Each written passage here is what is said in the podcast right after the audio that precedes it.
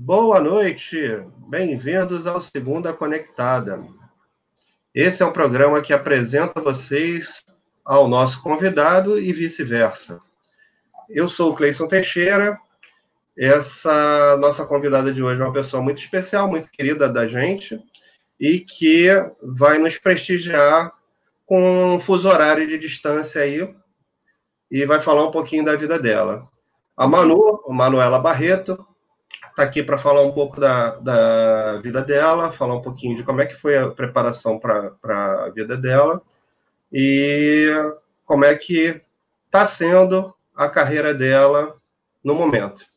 Manu, fala com propriedade aí da sua formação, como é que você chegou aí, o que, que você anda fazendo. Boa noite, Manu. Boa noite, boa noite a todo mundo aí que está assistindo. Cara, é um prazer estar aqui ainda mais sendo a segunda mulher do canal a participar do canal. Então, a responsabilidade, né? É, Isso aí.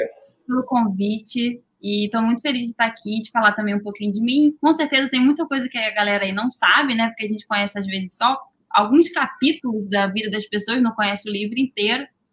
Então, essa oportunidade vai ser ótima. Normalmente a gente só conhece algumas páginas, a gente não conhece nem os capítulos. É verdade. É, é verdade, é verdade. Tem algumas pessoas que só conhecem, às vezes, até alguns parágrafos. É... Bem por aí. Bom, eu sou a Manuela Barreto, na verdade, sou a Manuela Beatriz Reinaldo Barreto, mas no, no, a galera normalmente me chama de Manu, Manu Barreto, né? Conhecido como Manuela Barreto. Eu sou engenheira química, graduada pela Universidade Federal Rural do Rio de Janeiro, com muito orgulho. É, Pós-graduada também em Engenharia de Materiais na UESO, é, Universidade do Oeste, no Rio de Janeiro. E hoje eu exerço a função de engenheira de serviços técnicos da América do Norte. Né? É, é estranho falar América do Norte, porque a gente normalmente fala América do Sul. Uh, mas, é, mas uh, vamos fazer o quê? Você está no outro hemisfério, né? Então, tô, tô. É, mas a faz minha... parte do jogo. Faz parte do jogo. Mas a minha carreira inteira foi nessa mesma função. É, eu praticamente, pô, já tenho 10 anos, né? Comecei no estágio na Fábrica Carioca de Catalisadores em 2010. 12 de janeiro de 2010 foi meu primeiro dia de estágio na FCC SA, vamos falar assim, FCC SA. E até então eu continuo nessa área comercial, técnico comercial de catalisadores de craqueamento. Então, assim, depois de 10 anos, já posso falar aí que eu estou quase ali no, no, especialista, né? É, já, já tá num nível, um certo nível de senioridade aí, com 10 anos, pô. Respeito, né? Vamos, vamos, vamos falar assim, mereço um respeito. É isso aí. Com 10 anos, assim, ninguém é criança nesse mercado, né? E não dá para ser. É, e isso eu senti bem desde o estágio, assim, é, as minhas atividades do estágio, dava suporte a esses engenheiros técnico-comercial, e eu via que, assim, não, dá, não podia dar bobeira, né? Você, afinal, você está representando uma empresa, uma reputação, né? O catalisador em si, que eu acho que a gente vai falar mais na frente, ele é um insumo muito importante dentro da refinaria, né? ele traz muitos benefícios, então você não pode errar, né? Você erra, você traz ali um prejuizinho, vamos dizer assim, ao refinador. Então, você tem uma responsabilidade. É... Se você quiser, você pode dar uma palhinha para a gente do que, que, que, que vem a ser o catalisador e qual é a função dele numa, na unidade de refino. Isso. Bom, é, pra, até para. Até porque é para a gente falar que é refino de petróleo, né? Isso, refino de petróleo. Pode ser refino de cana-de-açúcar, né? A gente não sabe quem é que está. Bom, a minha função, né, para explicar também um pouco a minha profissão que eu faço nesses 10 anos, como eu falei, eu sou engenheira de serviço técnico de catalisador de craqueamento catalítico que é um produto muito específico utilizado em das etapas de beneficiamento do petróleo nas refinarias de petróleo. Então, assim, é, para eu explicar mais ou menos o que eu faço, eu preciso explicar também o caminho do petróleo até chegar, né, vamos dizer assim, nessa unidade onde se usa o catalisador. Então, Perfeito. o petróleo todo, todo mundo conhece, né, que é aquela, aquele, vamos dizer, fluido preto, viscoso, né? Que se você pegar só o petróleo, ele não tem valor agregado nenhum. Você tem que, né, beneficiar aquela matéria-prima. Então, isso normalmente acontece nas refinarias de petróleo, né? No Brasil, por exemplo, por enquanto, nós só temos refinarias da Petrobras. Então, e tem a Ipiranga, né? Que é, é a Ipiranga também está aí. Mas, assim, no Brasil, como se fala em refino, se pensa mais né, no parque de refino da Petrobras. Então, é, o petróleo ele chega nas refinarias e precisa ser beneficiado, né? E a, o primeiro processo que o petróleo passa é a parte de destilação atmosférica. Então, a gente tem lá aquele esse fluido, o petróleo, precisa passar na destilação atmosférica, que nada mais é que um processo físico, não tem mágica nenhuma ali, é só físico. O processo de destilação, ele só trabalha com diferenças de temperatura de ebulição do petróleo, né? E o petróleo, só para lembrar aí, refrescar a aula de química, são hidrocarbonetos, né? Carbono, cadeias de carbono com hidrogênio, você tem ali alguns metais, é, o ferro, vanádio, níquel, enxofre, ah, entre outros, né? Então, assim, você tem que quebrar essas cadeias de hidrocarboneto e transformar essas cadeias em gasolina, você vai abastecer o seu carro, ou em diesel, que você pode abastecer a sua caminhonete ou o seu caminhão, né? O GLP, o gás de cozinha. Então, assim, do petróleo você tira todos esses produtos. Só que para eles chegarem nessa forma para você, né, no posto de gasolina, por exemplo, ele precisa justamente dessas etapas de beneficiamento, sendo a primeira a atmosférica. Aí vamos lá, o petróleo chegou na destilação atmosférica, essa é uma torre bem grande, assim, é, bem alta, grande, fina, e ali, por diferença de temperaturas de ebulição, você separa esses hidrocarbonetos. Então, por cima saem os hidrocarbonetos dos produtos mais leves, e por baixo saem aqueles mais pesados, né? Que massa molecular maior, mais pesado, com mais metal. Só que vamos dizer que esse pessoal ali, esses, essa, esse grupo de hidrocarbonetos que fica ali, saem debaixo da torre, ele praticamente não é convertido. Ele ainda está muito pesado. Então, ele ainda precisa, que a gente pode chamar de borra, né? A borra da destilação atmosférica. Então, essa borra ela ainda precisa de mais beneficiamento. Dependendo da configuração da sua refinaria, né, você pode ir para uma destilação a vácuo, que é um processo, vamos dizer assim, mais pesado, né, que você faz vácuo na unidade. Então, esse processo você consegue baixar as temperaturas de ebulição dos hidrocarbonetos. Só um exemplo assim, vamos dizer que o hidrocarboneto X, a temperatura de ebulição dele seja 1000 graus Celsius. Na unidade de destilação a vácuo, você consegue reduzir para 800, 700, enfim, depende da, da pressão, depende da severidade desse processo. Então, é mais fácil você, vamos dizer, vaporizar esse biocarboneto numa destilação a vácuo. Só que, mesmo assim, na destilação a vácuo, ainda fica ali uma borra que não serve para nada e você precisa tirar dinheiro daquilo ali, senão vai virar asfalto, né? Que é barato, ninguém quer asfalto. E aí, essa, esse rejeito que sai da destilação a vácuo vai para a unidade de craqueamento catalítico, onde a mágica acontece, que é justamente onde tem processo químico. É, ou seja, não é só físico, não é só temperatura, é processo químico, precisa do catalisador. E o catalisador é, vamos dizer assim, o agente principal para que tudo isso aconteça. Não é não só necessário temperatura, a gente precisa do nosso amigo catalisador. Aí, se você me perguntar, tá, mas como é que é esse catalisador? Pensa num talco, aquele mesmo que a gente coloca na meia para evitar chulé, passa ainda na bundinha do neném. Não sei se nas capitais ainda fazem isso. Mas... Bom, espera-se que sim, né? então, o catalisador, quando a gente estiver falando aqui, ah, o catalisador, pensa num talquinho branquinho, bem fininho. É mais ou menos essa aparência. Para quem é? não gosta de associar, lembra da cocaína. Não, gente, pelo amor de Deus. Um branco. Legal. Não, tirando a gozação, é porque o, o, catalisador ele remete muito a uma quantidade de pó acumulada, né? pó branco acumulado. E aí o talco, assim, normalmente a gente vê a embalagem, é aquela embalagemzinha colorida, bonitinha, que é. chama atenção, mas ninguém se associa que aquele troço é branco, né? Aí quando você fala assim, ah, parece cocaína, aí todo mundo lembra, né? Todo mundo Ai, sabe de que é. Mesmo nunca tendo visto cocaína na vida de verdade. Né? Então, o catalisador tem essa aparência. Para quem sempre está curioso, ah, vocês estão falando aí de catalisador, mas como é que é a aparência do catalisador? É exatamente assim. Então, a função desse catalisador é maravilhosa, porque é ele que vai ser o responsável por fazer as reações químicas acontecerem nessa porra que a gente trouxe das outras destilações e transformar esse, esse, vamos dizer assim, esse resíduo em gasolina, mais gasolina, gasolina dá dinheiro, diesel dá dinheiro, né? O GLP dá dinheiro, até às vezes gás combustível dá dinheiro, né? Então, assim, é, a unidade de FCC, né, até então, é uma das mais rentáveis, né? Porque você pega uma carga muito barata, que o valor é asfalto, e você tira gasolina, diesel, GLP? Então, e, o catalisador, ele está nessa unidade para isso, né? Relembrando um pouquinho o que, que significa catalisador, ele é, né, um, um, vamos dizer assim, uma substância ou um pozinho branco que vai ajudar numa reação química. Então, essa é a função dele ali na unidade de FCC. Na verdade, ele vai maximizar a, a conversão, né? A geração de dinheiro dessa refinaria, né? Isso. É, eu ia chegar a isso mais na frente quando eu começasse a falar de formulação de catalisador. Então, esse... Mas a gente quer falar de você, a gente não quer falar de catalisador, não, hein? eu só queria saber o que era. Vamos devagar nessa história.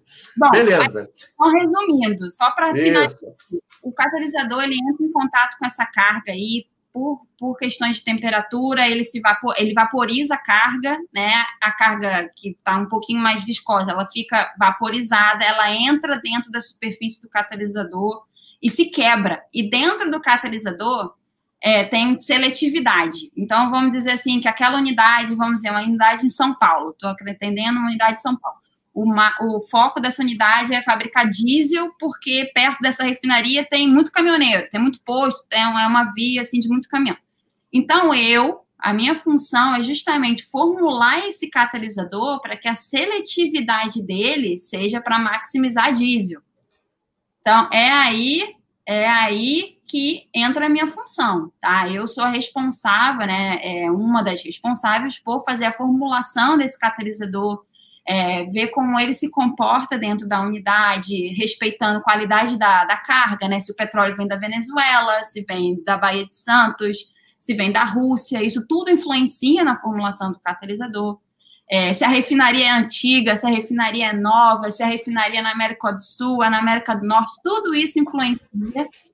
Então, assim, é, é, por isso que eu falei que é uma função estratégica e de muita responsabilidade, porque se a gente erra na formulação e o cara está precisando de diesel e eu entrego mais gasolina, ele vai perder dinheiro, porque a gasolina. Qual é o tá teu papel? Eu não entendi. Explica para mim então. O seu papel o para meu... essas refinarias.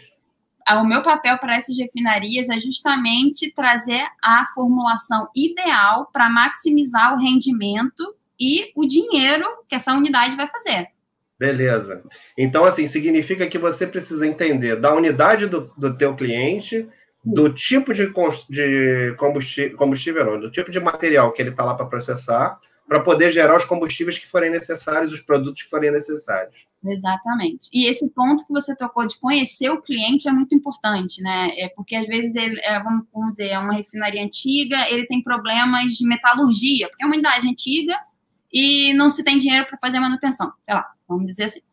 Eu então, pensei que esse problema só acontecia comigo. é, cliente também, o cliente refinador também tem esse problema de dinheiro. Muito. Manutenção preventiva, uh, não conheço isso. Que Só isso, gente. Ó, a, galera, a galera que está assistindo a gente aí, que, que conhece de manutenção, né?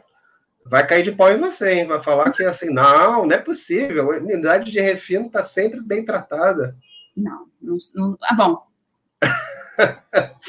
Mas assim, é, na verdade, isso é uma visão, Manu, que a gente acaba tendo, né? É, muitas das vezes por não conhecer da refinaria. É, o que a gente escuta falar, muitas das vezes, é que. É porque também aqui, é, o, o, brasileiro, do modo geral, ele conhece vertente Petrobras, né? E a gente escuta falar, não, que na Petrobras é tudo assim, é tudo assado, e muitas das vezes não, não é exatamente desse jeito, né? É, quando a gente olha um pouco mais de perto esses processos, né? Não é só na Petrobras. Eu, eu achava que quando eu chegasse aqui, né, na, hoje eu estou é, em Houston, em Texas, nos Estados Unidos, vamos dizer assim, é a capital das refinarias, né, a capital do petróleo aqui é, dos Estados Unidos. E eu, eu esperava chegar aqui e encontrar refinarias super modernas, tipo, tipo Jetson, sabe? O engenheiro chegando de navezinha para analisar aqui, sabe? Uma coisa super já encontrei coisas que, a, que na Petrobras são muito melhores. Então, O que eu estava falando é em relação, às vezes, à manutenção, né? Às vezes a... tem que cortar custo. Né? O que, que corta? Corta manutenção. Então, às vezes, se tem só a manutenção preventiva, ou a corretiva, né? E vai pulando as preventivas para salvar algum dinheiro. Isso é normal. Eu acho que não só em refino, né? Qualquer indústria. Isso Mas é legal não... a gente falar que, que para uma refinaria, né? Uh, os principais custos da refinaria são a matéria-prima e o catalisador, né? É, aí, aí você já está indo para um, uma linha aí polêmica, né? é polêmica, mas é o que a gente escuta, né? A gente é. trabalha, eu trabalho em indústria de catalisador também, né? Então, é o que a gente escuta direto, né? É um insumo que não é barato. Então, coloca mais responsabilidade ainda na gente. Porque imagina o cara tá pagando por uma coisa que ele repõe todo dia, né? Toneladas, não é quilo, toneladas, né? 10, 12 toneladas, dependendo do tamanho da unidade, quanto de, de, carga lá que vem do petróleo que ela tem capacidade de processar, ele coloca 10 toneladas por dia daquele produto. Né? Então, imagina você pagar 10 toneladas de uma coisa que não está servindo para você. Então, é uma responsabilidade. Né? Você... É, não está servindo entre aspas, né? Porque, assim, quando a gente escuta falar de, de resultado do, do refino, normalmente ele está associado à performance catalítica, né? Sim, Sim, a maioria, sim, porque vamos dizer que, sei lá, 80%, 70% da gasolina produzida com alta octanagem numa refinaria vem da unidade de craqueamento catalítico, né? Que é essa que, tá, que eu estou falando do, do nosso do catalisador que a fábrica produz aí no Brasil. Como é que são seus clientes, Manu? Assim, quais são os clientes que você está atendendo hoje? Dá uma, dá uma paginada aí para gente desse mercado. Sim. Quais é... são os principais, os principais players desse mercado aí? Bom, meus, assim, é, eu trabalho com todas as refinarias da ExxonMobil na, nos Estados Unidos e no Canadá. É, são, são 14, se eu não me engano. E também com algumas refinarias que são locais, né? Eu tenho uma aqui, que é só em Houston, que eles chamam de Houston Refining, é, o Lion Del também, às vezes, dou assistência aos meus amigos, né, que estão ou aqui na. Vocês estão precisando de alguma ajuda, se eu tenho alguma experiência parecida com o que eles estão passando. E também, é, também auxilio meus, vamos dizer assim, é, amigos de trabalho da Ásia, né? Que a Albe Marley ela tem escritório hoje em dia aqui em Houston e em Singapura. Então a gente tem muito dessa troca técnica. Então, às vezes, eu acabo conhecendo tecnologias que não são comuns aqui, porque o mercado não pede, mas que são super comuns na Ásia, que é um mercado que está em ebulição, né? Que, enfim, todos os investimentos da Albemarle, vamos dizer assim, nessa parte de catalisador, estão indo para a Ásia, porque é um mercado que está em expansão ainda. Muitas refinarias estão sendo construídas, é, ou então estão sendo, é, como a gente fala, é, revamp, né? Estão modificadas, são, uhum. vamos falar assim, é, Atualização tecnológica das refinarias. Né? E, e aí essa troca é legal. É, mas aqui nos Estados Unidos, quem manda, assim, pelo menos até uns dois anos atrás, era Valeiro, né? Que é uma, um, refino, um refinador muito importante aqui. O segundo, se eu não me engano, é Marathon. Eles ficam revezando, tá? Um ano, uhum. um outro, aí compra uma refinaria ali, aumenta uma capacidade aqui, enfim. E tem a ExxonMobil também, tem a BP, tem a Philips 66, tem o que mais? Cítico, que tem uma parceria com a, com a PDVSA, né, que vem da Venezuela. É, aqui tem muita empresa, diferentemente daí do, do da minha experiência. Não, não vamos falar de Rio de Janeiro, não, porque Rio de Janeiro é o concurso. Então, eu prefiro falar de. Vamos falar de outras coisas. A gente se supera aqui no Rio de Janeiro, a gente consegue fazer coisa que até Deus duvida. Mas eh, realmente a nossa indústria é, é bem pequena. É, é porque assim, no, na América do Sul não tem tanto, né? IPF na, na, na, Argentina. É bem centralizado, né? Alguma, alguns pequenos players, né? É. Pequenos, assim, poucas quantidades, né? E isso, essa questão dos players que você trouxe aí, é, me remete a, a, a, uma coisa que foi bem diferente quando eu vim do, do Brasil para cá, que é a questão da competição. Aqui é aberto, sabe? Tem a Albemarle, tem a, a BASF, tem a Grace, agora tá vindo chineses muito fortes, né? A Sinopec. Sinopec. E o bicho pega. Uma coisa que, tipo, eu via mais ou menos assim, né, na, no mercado sul-americano, tirando o Brasil, é uma coisa que aqui eu tive que me acostumar. Aqui é briga de cachorro grande, né? É, é preço, é serviço, é, é levar para jogar golfe, é, enfim, tem essas coisas aqui que no início me chocaram um pouco nessa transição. É, natural da, da cultura, né, e da, da, variedade de empresas que tem, né. É, é fato que você tem muito mais oportunidade quando você tem muita gente investindo no país, né? Então, assim, muitos setores investindo, você tem muitas empresas e, por consequência, a concorrência acaba sendo mais acirrada, né? Trazendo ali a, melhores resultados, lógico, para quem é cliente, né? Não, e outra coisa, assim, não estou criticando, tá? Eu, eu sou super a favor também. As, é, não ter estatal nesse, nesse ramo também ajuda, porque fomenta a competição, né? Uma refinaria tem melhor que a outra, baixa o preço. Sem aqui, dúvida. E acaba regulamentando o mercado, que quem sempre sai no benefício é o consumidor. Então, assim, por isso também tem competição, né? O preço mais barato do catalisador, né? Que a gente estava falando aqui, que é um insumo super caro. Uhum. Então, é, isso foi uma coisa assim que no início eu tava, eu, eu demorei um pouco para me acostumar, mas depois que eu entrei nos trilhos, assim, no ritmo da dança, foi. Você já tá jogando golfe? Cara, eu sou terrível.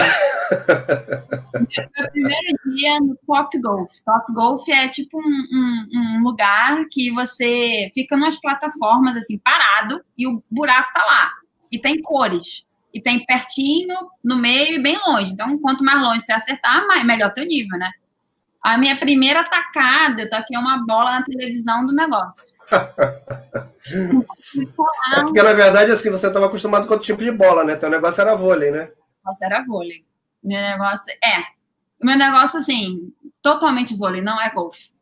Mas, assim, é uma coisa inexplicável, porque quando o Ricardo, né, meu marido, foi pela primeira vez, cara, ele parecia que jogava 10 anos. é uma coisa de ter jeito ou não ter. É, acontece, né? É, a gente não, não consegue normalmente ter habilidade para fazer tudo, né? Então, algumas não, coisas a gente vai fazer, algumas a gente vai fazer pior, outras a gente não vai fazer, e algumas a gente vai fazer um pouquinho melhor. Não, tem até uma piada interna aqui, né, que fala que para ir para o time de vendas, porque eu sou, é, vamos dizer, assistência técnica, né? Para uhum. ir para o time de vendas, você tem que saber jogar golfe. Então. Ah, entendi. Verdade, então, eles já te limaram da possibilidade de, de migrar, né? você vai ter que fazer intensivão aí. Vou ter que ir todo dia no top, top golfe. Manu, eu, é, já começaram a pintar algumas coisas aqui. Eu queria começar a botar esse tipo de coisa aí na tela para você ver e falar um pouquinho para gente. Então, a Carol é minha irmãzinha. Ela é minha irmã, ela é minha amiga de, de infância.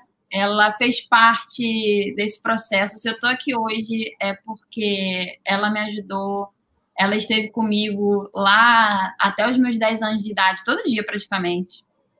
É, ela fez balé comigo, ela fazia apresentação em feiras de ciências, de projetos da escola comigo, ela dançava quadrilha comigo e fazia apresentação no shopping. Me então, ajuda aí, Manu, é, que assim, isso vai virar um podcast depois, né? Eu preciso falar a pergunta ou o comentário, senão não vai, ninguém vai saber do que, que a gente está falando, né? É Caroline Chiapeta? Chiapeta, é. Ela está falando que a Manuela é inspiração para todos nós nordestinas. Isso. Todas nós nordestinas. É... Você é de onde, Manu? É, para quem não sabe, né, assim, quem é próximo sabe que eu sou nordestina, eu falo isso com muito orgulho. Eu sou de Caruaru, Pernambuco, capital Legal. do forró. E capital Car... do forró. E Carol é minha amiga de infância, desde o berçário a gente estava junto.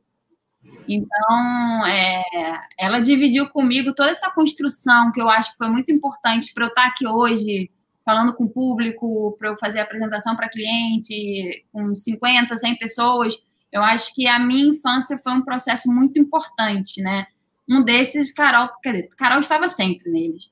Mas, assim, esses todos os processos de dança, de apresentação de de ciências, de apresentação em shopping, é, isso fez com que a gente se desenvolvesse, é, falando por mim principalmente, e assim, eu, eu sou uma pessoa que não tem medo de falar em público, de estar aqui, enfim. Normalmente você fica nervosa, obviamente, mas é mais expectativa, né? Para saber se vai estar tudo certo. Então, a Carol, ela é uma pessoa estratégica na minha vida. Não sei se, se sem ela eu estaria aqui hoje. Eu também, realmente, sinto muito orgulho. Gostei. Então, ela respondeu aí para você que ela vai chorar, não vale. Era meu, meu par masculino nas danças juninas. Então, isso. olha só. Então, isso fica claro aí para gente como é que é a relação de vocês de companheirismo, né? De estar ali próximo, bem próximo. Muito legal. Ela era Maria Bonita e eu era o Lampião, cara. Você viu um né, que era. Bem bacana. E diz uma coisa para mim, e como é que você, como é que você sai ali do Nordeste para parar em, em, terras cariocas? Pois é, é, o meu pai é nordestino, a minha mãe é carioca, mas eu nasci no Nordeste, né? Minha mãe acabou saindo do Rio, conhecendo meu pai no Nordeste, acabou por lá ficando e nós ficamos lá até 1998. E aí, em 99, eu saí, meus pais se divorciaram, e aí eles pensaram: ah, bom, se a Manuela, para ter uma educação melhor, melhor ela ir para o Rio, né, onde minha avó materna morava. Então, eu mudei do Nordeste em 98 é, para o Rio, na verdade, para Niterói. Uhum. É, e aí, minha vida mudou completamente. É, não só perdi Carol, porque Carol estava no meu dia a dia, eu perdi a minha melhor amiga, perdi assim, né? né? É, perdeu o contato diário, né? Perdeu ali aquele, aquele contato diário. E a, também a minha vida, a minha infância toda era uma, uma infância maravilhosa. Eu tinha morava numa casa maravilhosa, eu estava nos melhores colégios, tinha carro, brinquedo, roupa da Lilica Repelica. Quem é aí dos anos 90 vai saber do que eu estou falando. É, eu ouvi falar disso. Isso não é da minha época, não, mas eu ouvi falar disso. É porque hoje tudo é LOL, né? Mas na minha época era Lilica. Cara, nem sei o que, que é isso. Não fala isso pra mim, não, Manu. Vamos simplificar minha vida. Começa é. a falar de marca de roupa aqui, não, que eu vou ficar voando. Enfim, eu, eu, eu, vamos dizer assim, eu era uma princesinha, eu era mimada, é, eu tinha tudo nas minhas mãos. E tinha meu, o meu pai também, que era muito ligado a mim. É, o meu pai é meu fã número um. Eu posso estar tá em Houston, em Santa Cruz, em sei lá onde, eu ser, meu pai é meu fã número um. Muita gente que deve estar aqui na live, na live tá porque teu pai mandou uh, uh, os convites, né? Com certeza. Porque eu vi que ele compartilhou lá o nosso, nosso chamado. Não, ele. Ele está fazendo propaganda. Tem, acho que tem um tio seu aqui, um amigo seu aqui, amigo do seu pai que está por aqui. Ó, Junto a, vindo, vindo intimado. Que isso! Aí, ó. Leonardo Carvalho, parabéns, Manuela Barreto, sou amigo do seu pai. Então, assim, é, isso representa também como que a importância né, de, de, de, ter esses vínculos com a família, né, de estar ali, de alguma maneira, perto Sim. possível para ser, é, para estar junto, né, para estar, para estar divulgando, para estar promovendo, para estar é, puxando a orelha quando necessário, porque se está perto consegue puxar a orelha, né? É, é... Não, o meu pai, ele ele ele está sempre presente também. E assim, isso também é interessante, porque até os meus 10 anos, antes de eu ir para o Rio, né, eu era um encarne com meu pai. A gente ia ver jogo de futebol junto, por isso que eu sou fanática por esporte, adoro futebol. Meu pai me levava para ver jogo do Central de Caruaru, sabe? Que devia jogar com o Náutico, com o esporte ali, com Santa Cruz. Então, assim, é, o meu amor por esporte veio por causa dele. Ele me dava carrinho, e eu era menina. Naquela época, né? era para menino. Mas, enfim, ele tem muito, muito dessa influência no meu gosto por esporte. E quando eu vim para o Rio, a chave virou. Eu fiquei com a minha mãe. A minha mãe virou, vamos dizer assim, a minha melhor amiga. Né? Uhum, legal. Quando eu estava no, no, no, em Pernambuco, a minha mãe trabalhava muito. Ela era gerente de banco. Então, ela gostava do trabalho dela. Ela sempre se dedicou muito ao trabalho dela. Então, meu pai tinha uma flexibilidade maior, então a gente fazia essas coisas. Quando eu vim para o Rio, aí minha vida mudou completamente. Meu pai não estava mais na minha vida todo dia, Carol também não. Minha mãe começou a ficar comigo. É, então, ela via que eu sentia falta dessas coisas, né, da minha vida passada. Porque quando eu vim para Niterói, eu vim para dividir um quarto com a minha mãe. Uhum. de ter uma casa, de ter um quarto só de brinquedo, para dividir um quarto com a minha mãe. E era uma cama uma cama de solteiro que puxava a outra, né? Não era nada de uhum. puxo. Então, assim, é, a minha mãe foi muito importante nesse processo, porque ela me fez entender que aquilo ali era para o meu bem, que meus pais queriam deixar para mim uma educação melhor. Não que no Nordeste não tivesse, tá, gente? Mas assim, uhum. projeção, né? Naquela época era melhor vir para o Sudeste. E aí ela, mas ela sentia que a minha, eu, tenho, eu tinha alergia na pele. Nossa, eu comecei a ficar vermelha, cheia de craca, porque era saudade. Né? A criança não fala muito, mas ela uhum. eu na pele. Era emocional, seu lado emocional aflorando ali numa alergia ou coisa do tipo, né? Exatamente. Me coçava. Enfim, eu era também piadinha na, na escola, por causa do sotaque, né? Porque eu vim com era nordestina, chegando numa escola de Caraí, né, em Niterói, que é Ipanema de Niterói, e tinha muito bullying. Então, eu estava sofrendo, a 99 é um ano muito difícil. Eu estava sofrendo toda uma transição de, vamos dizer assim, de, de ter muita coisa para não ter, de ter uma casa, dividir um quarto, de perder a melhor amiga, de me distanciar do meu pai, de ter bullying no colégio. E aí, então, é, a minha mãe me colocou no vôlei, porque eu sempre, como eu falei, né, na minha infância, eu fazia muitas atividades. E eu dançava, né? Fazia escola de dança, fazia balé e jazz com Carol. Né? Carol tá uhum. sempre. E aí, quando eu vim para o Rio, eu não tinha ninguém. Aí minha mãe falou: vamos fazer alguma coisa. E eu gostei da escolinha de vôlei que tinha na praia de Caraí, era a escola de vôlei de Sardinha. E aí eu comecei ali pelo vôlei de, de, de praia, só que naquela época eu era um botijãozinho de gás, eu era bem gordinha. E aí não estava dando muito certo. Eu ali na areia, quando eu caía, eu não levantava tão fácil. Aí eu, minha mãe falou assim: não, vamos pro vôlei de, pra, de quadra, né? Fica melhor. Aí eu me adaptei melhor no vôlei de, no vôlei de quadra. E dali eu comecei é, no canto do Rio, em Niterói. Uhum, e perfeito.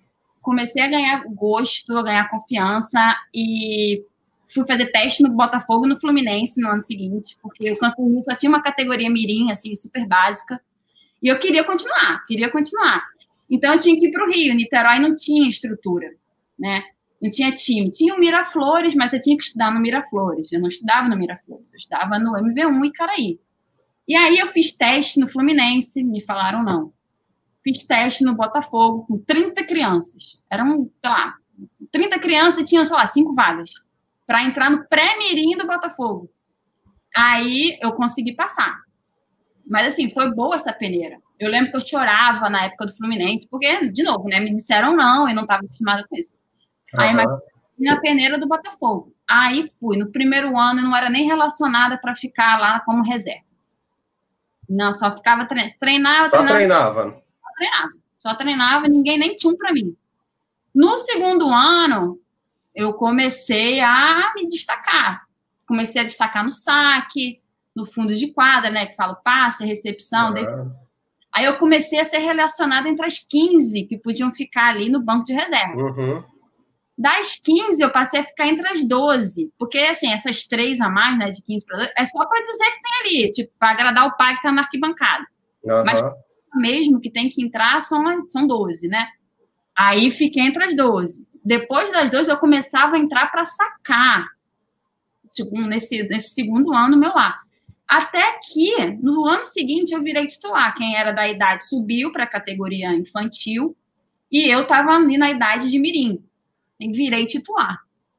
Então, assim, é, foi muito bom, porque, assim, valeu a pena todo o esforço que eu fiz, eu não desisti, né? Eu não desisti. Eu ia treinar, às vezes, só por treinar, mas eu não desisti, eu consegui chegar entre as 15, entre as 12 entre quem entrava para sacar e depois passei a ser titular. No meio desse primeiro campeonato, que foi 2001, o, o time do Botafogo era, o nosso time era muito forte. E aí, no meio desse campeonato, Cleison, teve um jogo que me marcou, foi Botafogo e Grajaú, e a gente estava perdendo para o Grajaú. Eu não sei o que aconteceu comigo, deu a louca. Foi ali, acho que eu, que eu comecei a ficar meio maluquinha do jeito que eu sou hoje. Porque antes, antes então. ali você se soltou. Talvez você tivesse com mais confiança. Não sei o que que deu. Era, era a hora de eu despertar, né? Enfim, na puberdade, sei lá, tinha 13 anos.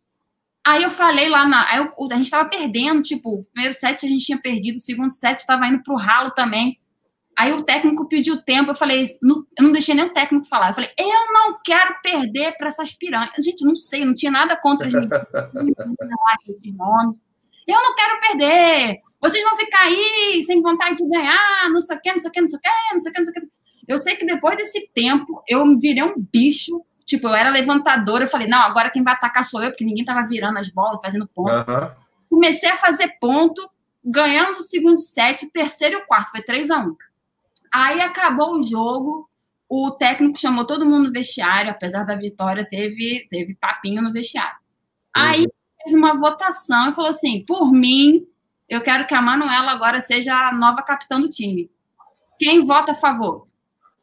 Aí votaram lá e virei capitão do time. Aí eu falei, gente, o que está acontecendo comigo, né? Então, assim, foi um, foi, foi um divisor de águas ali. A partir daí, cara, eu fui para seleção carioca, é, Mirim, do Rio de Janeiro. É, sempre lá entre as melhores. No final desse campeonato que a gente conseguiu ganhar do Tijuca, não sei se alguém aí já foi no ginásio do Tijuca Tênis Clube é imenso, é muito difícil jogar lá, é a, a, desce a comunidade inteira ali da Tijuca para fazer pressão. Você ia pro saque, neguinho puxava a tua blusa, ficava te xingando. A gente conseguiu ganhar o campeonato lá. E depois desse dia, eu tive proposta do Flamengo, do Fluminense, é, do próprio Tijuca, ganhei bolsa de, de estudos. Aí isso também foi uma outra coisa que além. Você, mas você usou, chegou a usar a bolsa de estudos como, como prêmio, vamos dizer assim? Usei, eu fui estudar no ADN, que era uma escola muito forte no vôlei, ADN Meia. Na época tinha o ADN Meia e o ADN Botafogo, que competia com o CEL, né, que é o Centro Educacional da Lagoa, vamos dizer, era, era as ristas principais do vôlei do Rio de Janeiro. E assim, é, através do vôlei foi uma coisa que assim eu conquistei, né, com, com, determinação, com disciplina, que são coisas que eu carrego até hoje. É, Resiliência. Também... Resiliência. É porque você ia treinar sem nenhuma expectativa de entrar em quadra efetivamente para jogar, e mesmo assim você estava ali treinando, estava ali se dedicando, e foi gradualmente galgando sua posição até chegar ao ponto que você chegou. É, não, e isso foi uma coisa que os meus pais, tanto a minha mãe, tanto meu pai, falaram: filha, tudo que você está conseguindo é fruto do seu esforço. Não foi o seu pai nem a sua mãe que botou você lá no como titular, que fez você ganhar o título, que fez você ir para a seleção carioca, entendeu? Então, assim, eles sempre deixaram muito claro para mim que se eu quisesse chegar em algum lugar, eu tinha que ir por mim mesmo, que eles não iam estar ali por mim sempre, né? Então, isso foi muito importante, né? É, a parte do esporte para mim foi assim muito importante. É, além de além disso, também tive decepções no esporte, porque quando eu saí do Botafogo, é... ah, desculpa, a gente estava falando das escolas, eu tentando voltar para as escolas. Tá tranquilo, tá tranquilo. Dois anos, isso é importante, porque como eu estudava em, em Caraí, né, a zona sul de Niterói, eu aceitei essa bolsa de, de estudos no colégio particular do Meia, que a realidade era totalmente diferente. Eu não pagava nada, eu era tipo estrelinha do colégio, né? Porque eu era ah, bolsista do vôlei, a capitã do time, né? Tipo coisa de colégio americano. Uhum. Oh, fulaninho. No MV1 eu não era ninguém. No ADN eu era uma das principais do colégio. E ali eu vi uma realidade que era totalmente diferente de Caraí. Né? É... Então, isso para mim também foi muito importante, porque eu tive que me adaptar. Né? Além de manter o nível do estudo, sempre estar tá ali é, passando por, por média, tendo férias, sei lá, já tendo passado de tudo em setembro, sei lá, essas coisas que meus pais sempre pediam. Uhum. É, eu tive que me adaptar a uma outra realidade, né? A realidade da Zona Norte, de pessoas que não tinham a mesma coisa de Caraí. Isso para mim foi muito importante, porque eu comecei a aprender a viver com diferenças, né? E a ter, vamos dizer assim, empatia, é, entender o lado dos outros, que eu também não podia ficar reclamando de coisas minhas que, tipo, eu tô reclamando de uma coisa que a menina não tem. Então, é. assim, né, tem que ter esse tipo de cuidado, essas coisas. Então, esse processo de ficar dois anos estudando no MEA foi muito importante para mim também. É, eu costumo dizer, né, Malu, que a gente, a gente uh, muitas das vezes a gente esquece, porque a gente tem acesso a algumas coisas, né? É, talvez uma situação um pouco melhor que te permite ter acesso a até um, um aparelho celular, né? Uma coisa assim bem, bem boba hoje em dia, né? E, e, a gente acha que isso é normal e que todo mundo tem. E não é verdade. Não é todo mundo que tem. Muita gente não tem acesso à internet. Né? Metade da população mundial não tem acesso à internet. E a gente, às vezes, é, é, se perde achando que tudo que está ao nosso redor, que é lindo e maravilhoso, que está disponível para todo mundo. E não está. Né? Então, assim, quando você tem a oportunidade de, de. Não vou nem falar da comunidade em si, né? de, de frequentar uma comunidade, mas de ver realidades diferentes, isso acaba, vamos dizer assim, humanizando um pouco mais a gente, né? Porque senão a gente fica achando que tudo é uma maravilha, né? Ou assim, de repente, não, se eu me comparar lá com, com Bill Gates ou um cara desse tipo, né? Pô, não, é, é um outro nível de, de, de, de vida.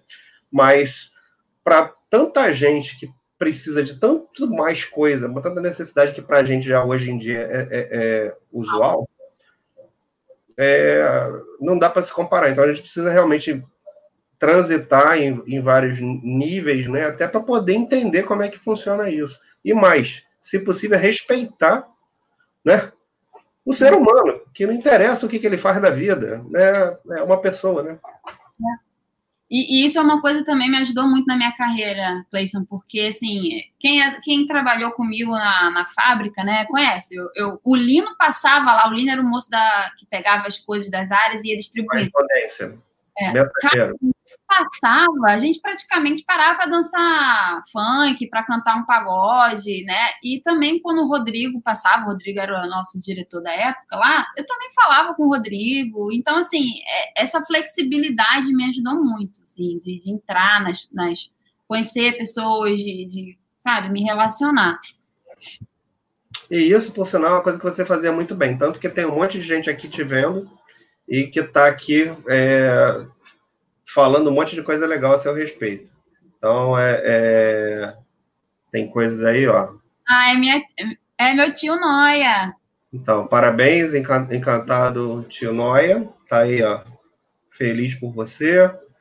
É, tem galera que trabalha com você, que é o Fabão aí, Fábio Rodrigues, nosso, prim... nosso número um da live, para número dois, mulher da live. Então, falando aqui aí, Manu, então é isso. É, assim, por onde você passa, você deixa, deixa a felicidade. É, esse, é o, esse é o recado que, que fica aqui da galera que está desejando um monte de, de, de, de, coisas legais aqui, mandando você arrasar, falar, arrebenta a Manu. E tem uma pergunta já do senhor Fábio Rodrigues, que é, é em que a sua experiência de estudar na Rural te ajudou na sua jornada em Bayport? Bom, Rural, a... para quem não conhece, a Universidade Rural, Federal Rural do Rio de Janeiro. Foi onde eu me formei, e Bayport é onde fica a planta aqui da Albemar. É... A linha da Rural vai muito também nessa linha do, do, dos meus dois anos no MEA, porque a Rural, ela, diferentemente da UFRJ, ela é uma miscigenação. A minha turma tinha gente do Espírito Santo, do Maranhão, da Bahia, de Minas, de São Paulo, acho que o que menos tinha era gente do Rio. E essas pessoas também traziam suas experiências locais, né, suas culturas diferentes, e, e isso fez, fez com que a rural, para mim, fosse mais que especial, porque a rural a gente chegava 8 da manhã e saía 5 da tarde. Então a gente almoçava junto, tomava café junto, jogava baralho junto, assistia aula junto. Então virou uma família. Então o tempo da rural, até em relação com os professores também, é, o, o, que a rural me ensinou, além né, da minha graduação, é essa também esse lado pessoal, esse lado de, de conhecer o diferente, de respeitar o diferente, o que me ajudou a também me adaptar aqui a Bayport. Né? A Bayport são pessoas que tem poucos latinos, existem latinos, mas são poucos, não são a maioria, né? Então você tem que se adequar ao estilo, vamos dizer, dos americanos. E também tem muita gente que é de outros países, da Índia principalmente. E então, assim, a difer... o que a Rural me ajudou em relação a Beport é justamente isso.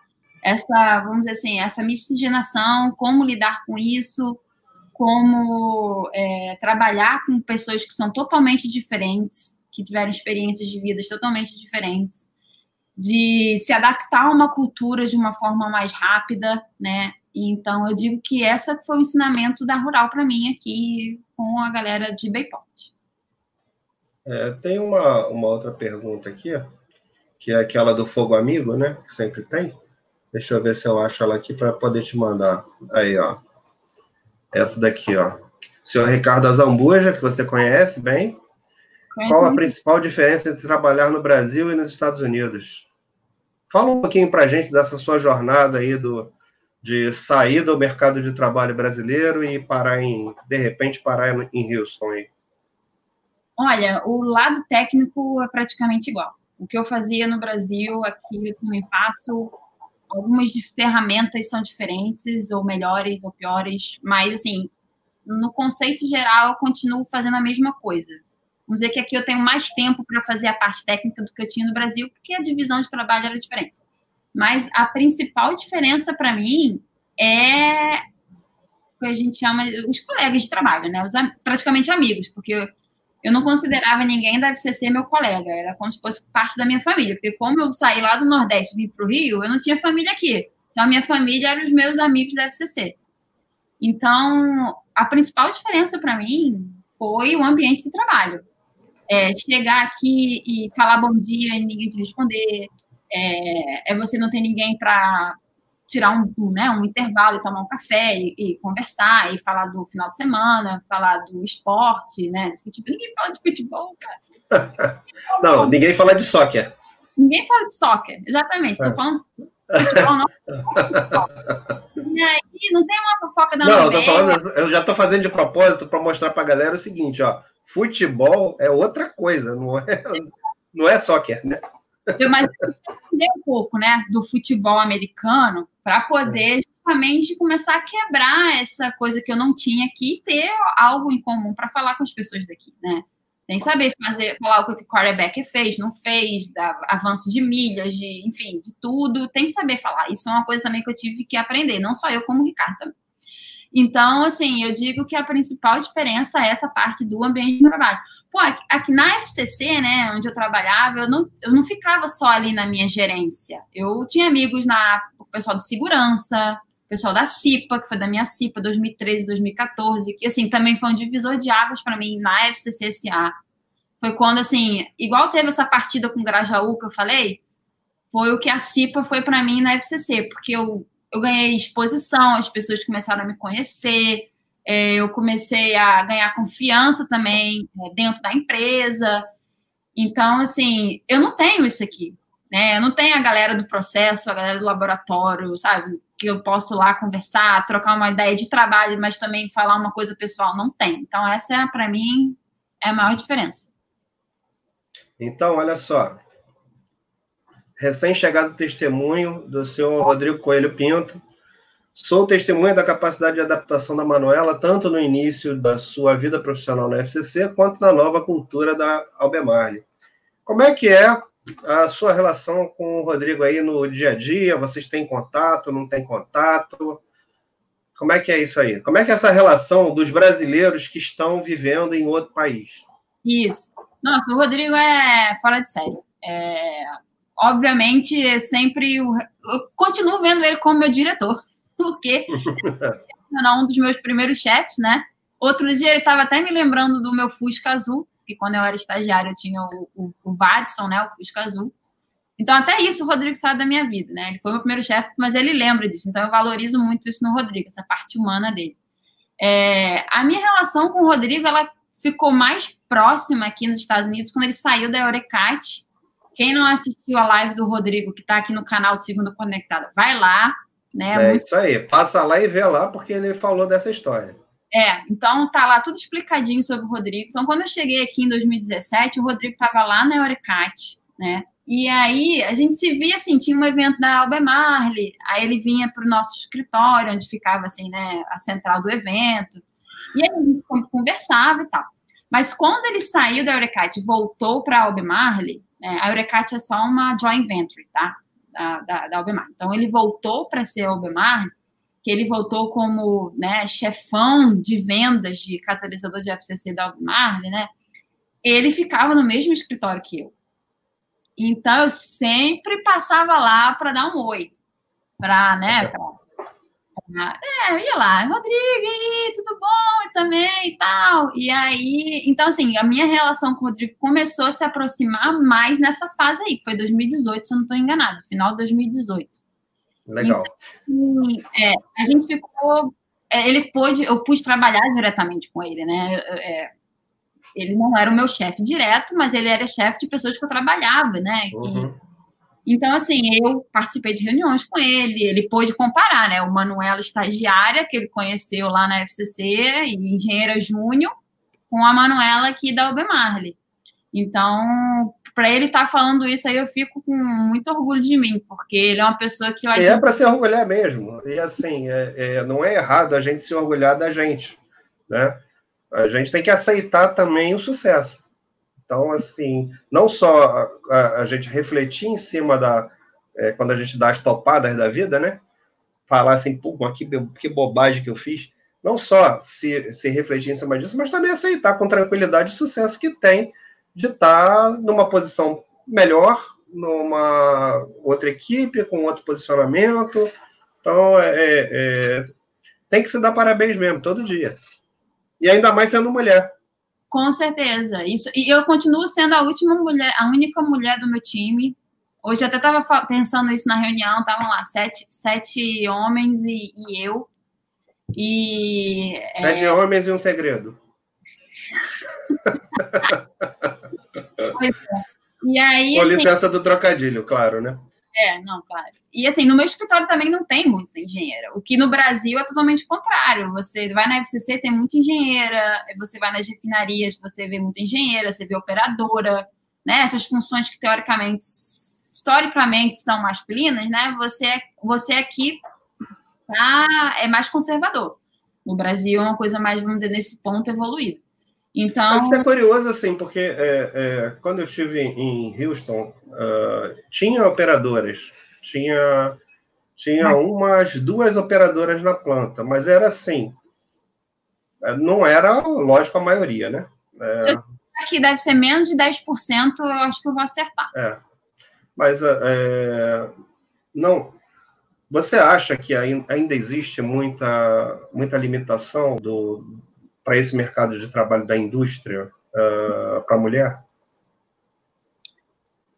Você que... acha que existe algum preconceito da própria mulher? Eu vou melhorar a pergunta. Você acha que existe algum preconceito da própria mulher com relação a estar presente no, no mercado de trabalho da indústria? Olha, eu vou responder em função da minha rede de amigas, né? É, Perfeito. Respondendo, na minha turma de engenharia química da Rural, eu acho que 50% era mulher. E a gente arrebentava com os meninos. É, isso aí, se você. Eu tenho amigas que estão hoje Não, na. legal, legal, mas assim, a gente, isso a gente está falando do Brasil. Ok, Não. perfeito. Mas você acha que nos Estados Unidos existe um certo, uma certa restrição da mulher para ir buscar esse mercado de trabalho da, da, da, da indústria? Eu acho que não existe restrição da indústria em si. Não, não a restrição da indústria, mas da própria mulher, dela Isso. preferir outras coisas ao invés da indústria. Eu chegar lá. É assim, é uma coisa que eu notei muito aqui é que poucas mulheres trabalham. Então, assim, se tem pouca mulher no meu escritório, é porque tem pouca mulher também no mercado de trabalho. Hum, entendi. ainda, mulher tem quatro, cinco, seis filhos, fique em casa, porque é mais barato ficar em casa cuidando dos filhos do que contratar uma babá e ela voltar para o trabalho. É, então, assim, é, a, eu acho que, que a mulher aqui, ela se coloca muito ainda nesse ponto. Não, eu tenho que ser mãe, mãe exemplar de, de ter minha casa, né? Só o meu marido trabalha. Ou então ela tem um emprego assim de quatro horas diário, enquanto os filhos estão na escola, ela trabalha, mas nada assim de carreira e tal. Isso foi uma coisa que eu senti. Mas, então eu acho assim que a maioria, vamos dizer assim, sei lá, a maioria das mulheres aqui ainda tem essa mentalidade de com carreiras em si, tá, o, o, o Cleiton? Não só em relação à engenharia ou algum outro tipo de cargo na indústria. Eu acho que é muito geral, assim. É muito mais preocupação com a própria família do que necessariamente com a carreira e o mercado de trabalho. Ela, quando é. vai trabalhar, ela vai trabalhar talvez para se ocupar, para ter ali um, um, uma ocupação, para ter o seu dinheiro, mas não com o objetivo de, vamos dizer assim, progredir, crescer e, e, e andar ali, andar dali para frente. Existem mulheres assim, obviamente. Tem, tem mulher que aqui tem, é. Tem para tudo que é gosto, né? O bom é. ser humano é isso, né? É gerente geral de refinaria aqui. Tem, existe, tá? Não estou falando que não existe. Existe. Uhum. O que eu diria, comparado com as minhas amigas do Brasil, que, assim, para as minhas amigas, é, no Brasil é normal uma mulher só se casar depois dos 30, só ter filho depois, primeiro se consolidar na carreira profissional e depois ela pensa nisso, né? Aqui não. Aqui a galera continua casando com 20, 22 anos, né? Tendo filho muito cedo, depois você pensa, não, se vai querer fazer alguma coisa profissional ou não. Eu vejo essa diferença principal. Entendi. Na verdade, ela privilegia uh, terminar os estudos, depois acaba assim entrando num relacionamento que vai constituir família, para depois tentar voltar para o mercado de trabalho. É, mas isso é uma coisa que aqui é possível fazer. Eu tenho uma amiga que trabalha comigo, que ela trabalhou em refinaria, ela era engenheira também de unidade, e aí ela resolveu parar para ter filho, para cuidar dos filhos dela. Ela voltou quando a filha mais velha dela fez 15 anos, ou seja, ela ficou 15 anos fora do mercado de trabalho, e ela voltou sem o menor problema. Ela voltou como se tivesse parado de trabalhar um mês atrás. Então, assim, essa parte de recolocação aqui é muito mais fácil. Não tem o preconceito. Ah, essa mulher ficou 15 anos fora do mercado. Não, uhum. ela continua sendo a pessoa profissional que ela era de 15 anos atrás. Ela só deu né, um tempo na carreira dela. Isso, em termos de recolocação, aqui é muito melhor, muito melhor. É, mais oferta de emprego, né? Mais, mais mercado, mais oferta de emprego, por consequência, mais facilidade para você poder voltar, né? Sim. É, a gente, a gente é, é, talvez aqui no Brasil, a gente não queira não perder o emprego, né? Queira sair da faculdade, entrar em algum emprego e ficar ali para poder progredir e tal, porque o mercado de trabalho é escasso, né? Então, o índice de, de, desemprego do país ele é, ele é bastante elevado e sem perspectiva de investimento. Então, a pessoa não quer perder o emprego. Né? Ela, não, ela não quer se dar o tempo, porque ela sabe que se ela der o tempo, ela nunca mais volta. É, né? no Brasil é muito mais difícil. Aqui, aqui essa, essa é um, um, um ponto positivo daqui, com certeza. É. Por outro lado, Manu, é, eu não sei se, se isso é tua praia, eu vou perguntar aqui só por curiosidade, para saber se tu tá, tu tá sabendo disso. Mas aqui, por outro lado, no Brasil, a gente desenvolveu uma legião de empreendedores, né? E muita gente é, desistiu de ir procurar emprego, está tentando vida com, com empreendedorismo de um modo em geral. Isso é muito comum também por aí? Você sabe dizer como é que se essa, se essa turma americana aí também está nessa vibe ou ah, pre, prefiro trabalhar de é, vamos chamar do, do velho modelo da carteira assinada, né? Que preciso ter ali meu contrato de trabalho e está batendo ponto lá todo dia, ao invés de estar tá empreendendo, você acha que isso é, é pra, principalmente para essa galera da, que, que curte a engenharia e, e exatas, você acha que é, que é mais para ir realmente para o mercado de trabalho ou para empreender? Tem algum, tu tá, tá por dentro disso, não? Não, porque assim, eu não tenho tantos, vamos dizer assim, amigos americanos que eu fico conversando esse tipo de assunto. Então, assim, tá. eu falaria só o meu achismo. É, uhum obviamente, se eu tivesse mais gente, mais amigos, assim, da minha idade, que estivesse passando por isso, do mesmo mercado, ou que foi demitido, né? Porque agora, com toda essa crise do coronavírus, guerra do petróleo, essas coisas, né? O preço baixou e muita gente foi mandada embora. Uhum. E aí, é, assim, o meu LinkedIn diz que as pessoas que eram, né, assim, na minha área e perderam emprego, continuam buscando emprego no Recolocação. Exatamente. É, eu não sei essa parte de inovação. Eu não, eu não conheço ninguém que, que tenha perdido o emprego e que tenha tentado uma coisa autônoma, né? Nessa parte, assim, não conheço. Mas aí eu, não... É, eu perguntei isso porque é muito comum a gente ver o brasileiro sair do Brasil né, e ir tentar, uh, tentar sorte em, em outros países. E muitas das vezes o que ele acaba fazendo é empreendendo, né? É, e tentando ganhar dinheiro ali para construir um negócio e, e tocar a vida dele, não, não é, é muito comum ele ir buscar emprego e estar tá ali trabalhando dentro de uma organização. Embora você possa provar o contrário, que você tem exemplo dentro de casa, né? Sim, sim. Você quer falar um pouquinho para gente do, do, do, seu canal? É, o... Fala aí, que eu sei, eu tô sabendo que você tem um negócio de um canal aí no YouTube, né? Isso eu tenho, eu e meu marido, né, o Ricardo, nós temos um canal no YouTube chamado No Estrangeiro. E esse projeto, né, essa ideia surgiu agora na quarentena, que a gente não tinha nada para fazer, não pode ir a lugar nenhum. É, a gente está com medo do coronavírus, até essa vacina sair, a gente também vai continuar com medo. Então a gente falou, precisamos de algo para, né, preencher os nossos dias, fazer uma coisa diferente, porque se deixar a gente só fica vendo futebol, mas futebol não estava rolando, não estava rolando Brasileirão, não estava rolando Libertadores, então a gente estava sem nada para fazer. Aconteceu agora, num período de 50 anos que a gente não fazia nada, né? Essa, essa pandemia aí. é, pois é, quase 50 anos em seis meses.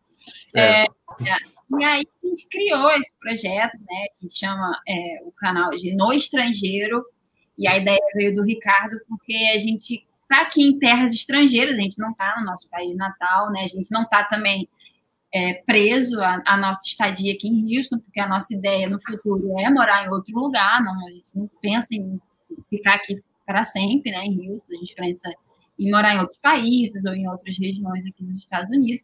Então, o nosso canal, ele é aquela nave exploratória, né, que foi até um, uma ideia, né, da, da, minha prima, da minha, da minha prima chama Duda Barreto, que é publicitária, marqueteira, maravilhosa, e ela que fez esse, esse projeto pra gente, da nave, né, porque a nave, ela tá ali para explorar. Uhum, né? Legal nosso canal, né, no estrangeiro, ele é justamente para contar nossas experiências no estrangeiro. Então, assim, hoje a gente está aqui, a gente compartilha com os nossos seguidores é, como é que são as experiências, como é que foi o mercado de trabalho, como é que foi para mim o mercado de trabalho, como é que foi para o Ricardo, o mercado de trabalho com uma história totalmente diferente. É, como que é viver aqui, como que é, coisas assim do dia a dia, como é que é no supermercado aqui no Brasil, quanto que custa, essas coisas que são, de certa forma, curiosos, né? E, e como é que a gente pretende né, ir na, nos jogos aqui de beisebol, de futebol americano, para mostrar. Como é que como... funcionam os planejamentos de vocês, né? Também, né? Então, assim, a ideia do canal é justamente compartilhar e além de fazer uma coisa junto, né? Essa é a ideia. Então, assim, quem gostou, ficou interessado em saber, o nome do canal é No Estrangeiro. Pode buscar aí no, no YouTube. Legal. E assim, eu vi alguma coisa já, já vi os dois, vi dois programas do, do seu canal, achei muito legal a forma como vocês fazem, porque para quem já foi no exterior, de alguma forma, né, seja passeio, seja trabalho, é, você não vive a experiência do morar no lugar, né? É totalmente diferente. Então, assim, aí muitas vezes você fica com aquele lado fantasioso de que tudo é possível, tudo é maravilhoso, tudo é lindo, tudo funciona, e, e, assim, o legal do canal de vocês é que ele meio que dá uma desmistificada em muitas coisas que a gente fica pensando, pô, caramba, mas é assim mesmo? Então é, é bem legal. Bem legal, e eu acho um projeto bem bacana, principalmente para quem está chegando para o mercado de trabalho e que muitas das vezes não vai ter oportunidade no Brasil e que vai ter que tentar alguma coisa é, da vida, né? E que pode ser que se alguma coisa seja, cara, eu vou morar no, vou morar no exterior, vou tentar trilhar um caminho uh, lá fora, né? É, e, e nem gente... por isso vou deixar de ser brasileiro, nem por isso vou deixar de viver com a minha família, nem por isso vou deixar de curtir o que eu curto. É. Só vou estar tá morando num lugar diferente. É. E assim, a gente não deve nada para ninguém aqui, porque a gente fica com aquela, né, aquele pensamento, ah, porque é dos Estados Unidos, porque é da Europa, porque é melhor. Não necessariamente. Algumas coisas são melhores, claro. Né? Mas, assim, em termos de capacidade, preparação, é... nós somos brasileiros, né? Não desistimos, né? Então, é. assim, a gente Resiliência já nasce com a gente, né? A gente, quando nasce, já ganha lá um carimbo. Resiliente, vai. Exatamente. Vai, filho. Vai pro é. E é aí, aí, E aí, né, é, a gente tenta passar isso, né? Não, não, não desistir também da carreira muito fácil, quando vem para cá. Cara, tem paciência um pouco. Se você puder esperar, espera. Procura alguma coisa na sua área, né? Enfim. Bem legal. Manu, tem um comentário aqui do Kleuber. Eu acho que não sei se você chegou a conhecer Kleuber. Kleuber Santos, ele trabalhou na FCC também, foi operador lá. E o cacete é como ele me chama, né? Porque é Cleison de Carvalho Teixeira, então, assim, a galera lá da antiga me chama. Não tá me xingando nem xingando você, fica tranquilo. É, tá dando parabéns pelo canal. Muito obrigado, Cleuber. É, não sei se trabalhou com a Manuela na FCC, mas pergunto: como é o mercado de trabalho americano? Como que é o trabalho de mercado de trabalho americano recebe mulheres latinas e negras nas posições intermediárias e superiores? É, eu, eu só vou poder opinar pelo latinas, porque assim, eu eu não nem, nem pretendo me colocar no lugar de, de um negro, porque assim, eu não tenho metade da experiência que essas pessoas tiveram do preconceito, do sofrimento, do que elas né, passam até hoje, o que é inadmissível, né? Mas assim, eu não, eu não posso falar, porque às vezes a gente nem entende, né? Porque como a gente não passou, né? Às vezes a gente só está começando a se tocar desse problema agora, né? Que ele continua. Mas... Eu, eu acho que a gente vai precisar de uns 50 anos de, de, de é, doutrina para poder entender como é que é. Exatamente. E então, assim, infelizmente eu não vou poder falar por eles, mas com certeza é muito difícil também. Porque para mim, como latina, é difícil. então, para eles deve ser três, quatro vezes mais difícil. É assim, não, não é fácil, assim, é, se eu falar que não existe problema aqui, eu estaria mentindo, obviamente que existe. Primeiro, por ser mulher, é, eu acho que nem por ser latina, mas por ser mulher, por porque assim, quando eu saí da FCC, eu já estava, vamos dizer assim, no nível intermediário, eu já era uma referência na minha, na minha gerência, né? Já tinha pessoas mais, já tinha mais pessoas mais novas que eu do que mais velhas, vamos dizer assim. Então eu estava ali transitando naquele, naquele pessoal, vamos dizer assim, mais experiente. Aqui eu voltei de, aqui quando eu vim para cá, né? Vim para ser a mais nova, então, assim, voltei para ser, vamos dizer, a júnior da área é, e a única mulher. Então, assim, se eu chegar e falar, foi fácil, não tive problema nenhum, mentira. Teve, assim, um exemplo clássico que eu nunca vou esquecer desse dia. Eu estava numa reunião, eu era a única mulher. E devia ter uns, uns 12, outros 12 participantes. E aí, né, estava na discussão de um assunto e estava uma confusão. Um falava em frente, é, é, junto com o outro, a gente não se entendia, não sei o quê. E tava uma desorganização. E aí, quando eu comecei a falar, né? Tipo assim, pô, ninguém tá parando para falar, vou começar a falar também, porque senão eu não vou ficar igual tênis, né? Um lado, pro outro, uhum. um lado.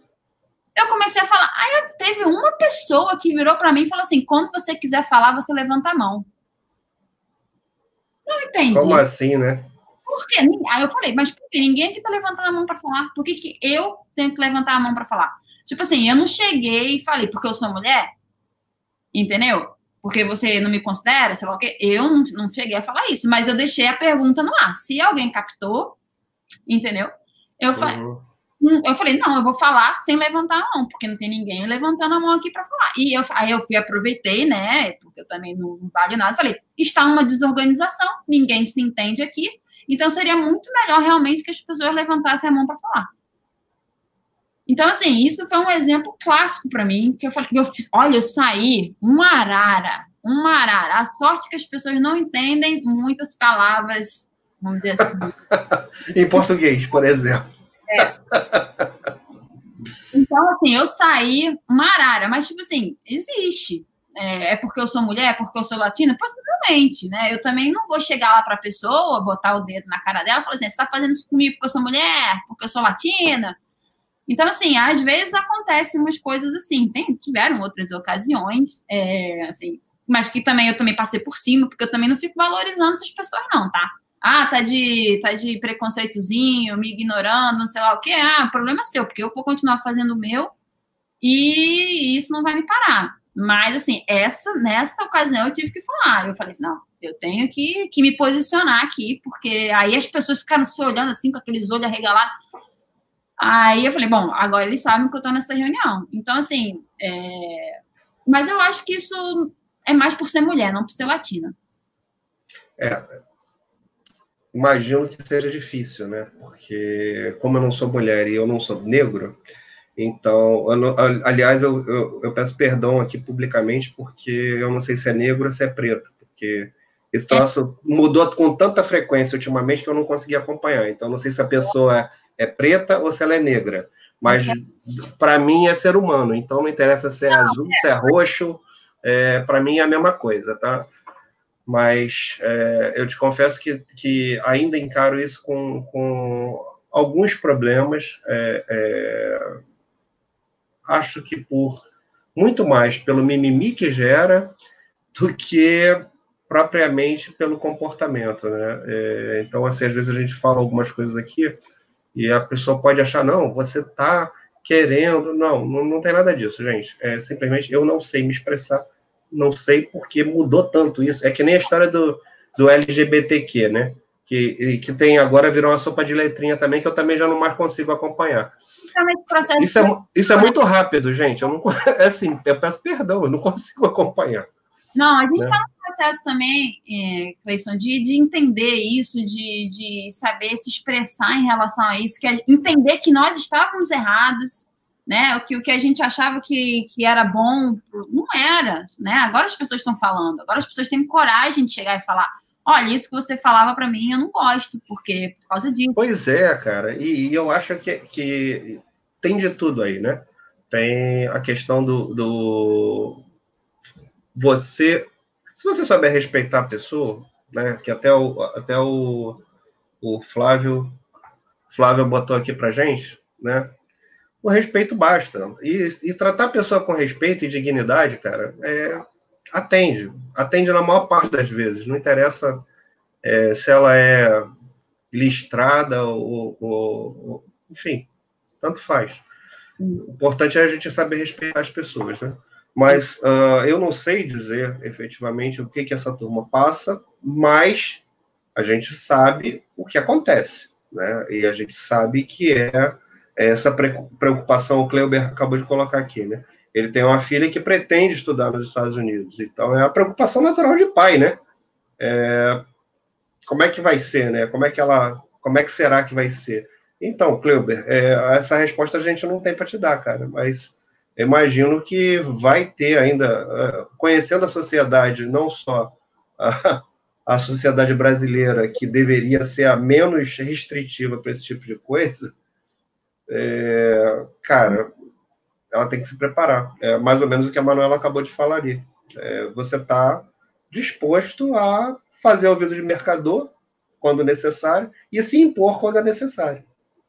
Olha, desde quando eu era engenheiro júnior na FCC, eu ia para refinaria, às vezes também nas reuniões só tinha eu de mulher, a gente vai na área, recebe uma piadinha, não sei o quê. Piadinha nível pedreiro, né? Aí você acha que eu ia, sei lá, ficar bolada por causa disso, é, me abalar, desistir da minha carreira por causa disso? Eu não. O cara que tem que se resolver, não eu. É, cada um que se resolva com seus próprios preconceitos, né? É. Afinal de contas, o preconceito é do outro, né? Teu, né? Então, ele que se vire. Verdade. Mais legal. Manu, é...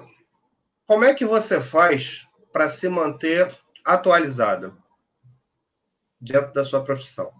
Ah, dentro da minha profissão. É... Principalmente dentro da sua profissão. Olha, essa é uma boa pergunta, porque eu estou numa fase de transição é, de saber, de me decidir internamente se eu vou querer seguir na carreira técnica ou se, né, sei lá, uma consultora técnica, ou se eu vou tender para a área gerencial.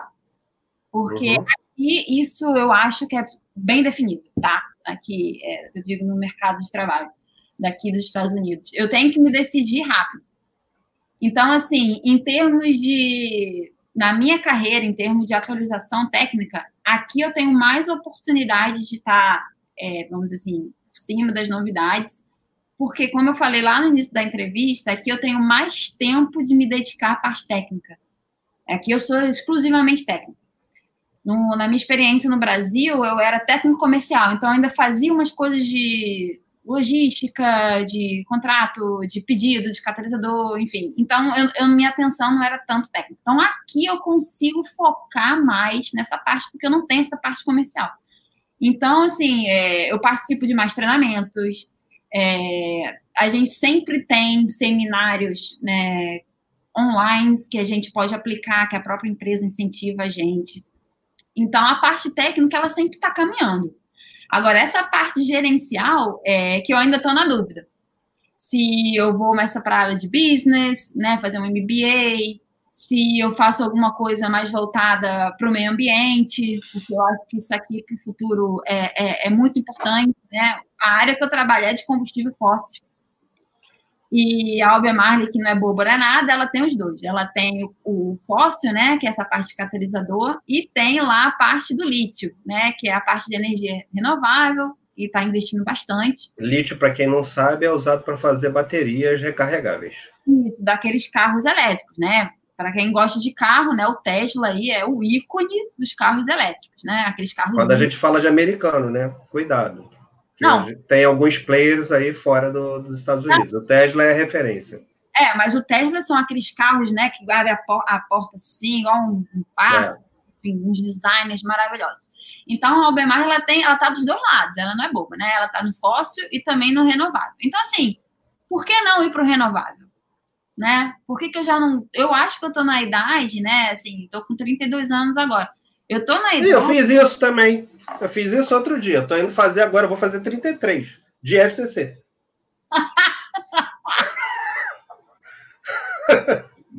Tirando o comentário, vamos continuar. Pode falar. Muito bom. E aí, eu estou justamente me decidindo se eu vou continuar focando aqui, ser especialista aqui, ou se eu já vou começar a migrar para uma outra área que eu acho que vão ter muito mais oportunidades, né? Falando de futuro, principalmente. Eu acho que o caminho do mundo é, é né, tentar ir mais para o lado renovável meio ambiente. Então, assim, eu tô, Cleison, na dúvida. Então, essa sua pergunta, ela veio assim, Cara, não sei te responder. Assim, obviamente, estou sempre tentando me manter atualizada no meu lado técnico, que faço hoje, mas já estou aí mirando aí o futuro, tá? Uma gestão, ir para a área de meio ambiente, não sei. Então, algumas pessoas que já participaram da live aqui com a gente é, falaram que, se não foi exatamente desse jeito, mas falaram nesta linha de raciocínio, que é o seguinte: eu não planejei o meu futuro. Meu futuro foi acontecendo, eu estava ali me preparando e ele foi acontecendo e foi me levando para onde para onde eu estou hoje, né? É, então, assim, uh, se você ainda não decidiu e talvez não tenha nada de errado o fato de não ter decidido, né? É, você vai se preparar para alguma coisa. Bom. E isso é bom. É bom saber que você tem um problema bom para resolver, né? Que é o de continuar se preparando, né? porque de alguma forma, quando o seu destino bater na porta, você vai estar preparada, né? É, é melhor do que não, não estou fazendo nada, estou aqui pensando ainda. Não, eu acho que de alguma forma você vem se preparando e vem se atualizando para isso, né? Você simplesmente só não definiu o seu destino que queria compartilhar para você. Ó, não é você que vai decidir isso. você vai ser decidida. Não, isso é coisa que a minha mãe sempre falou para mim. Manuela, esteja preparada para quando as oportunidades. Voltou lá pro voleibol, Manu. Vai treinar, cara. Vai treinar que uma hora você vai virar capitã do time. Uma hora vai aparecer alguma coisa e ó. Então, assim, sim, vou me preparar, ainda não decidi para que lado, mas estou aí já pensando no, no futuro. Mas isso só veio, ô Cleison, por causa da quarentena. Porque quando às vezes você tá nesse negócio do dia a dia, tá, tá, tá, tá, tá, tá, tá Casa, trabalho, trabalho, casa. É, você não para. Aí na quarentena a gente teve tempo, você fica, caraca, o que, eu vou fazer do futuro? E se eu tivesse perdido o emprego, né? Graças a Deus isso não aconteceu. E se eu tivesse perdido o emprego, o que, eu ia fazer? Né? Você começa a pensar na vida. Então eu comecei a também pensar no futuro. Legal. E deixa eu te perguntar uma coisa. E pensando fora da caixa, o que, que você anda fazendo? Cara, eu sempre sou, a, a, sou amante dos esportes, então eu tô sempre ou correndo, ou andando de bicicleta, ou fazendo exercícios. É... que mais?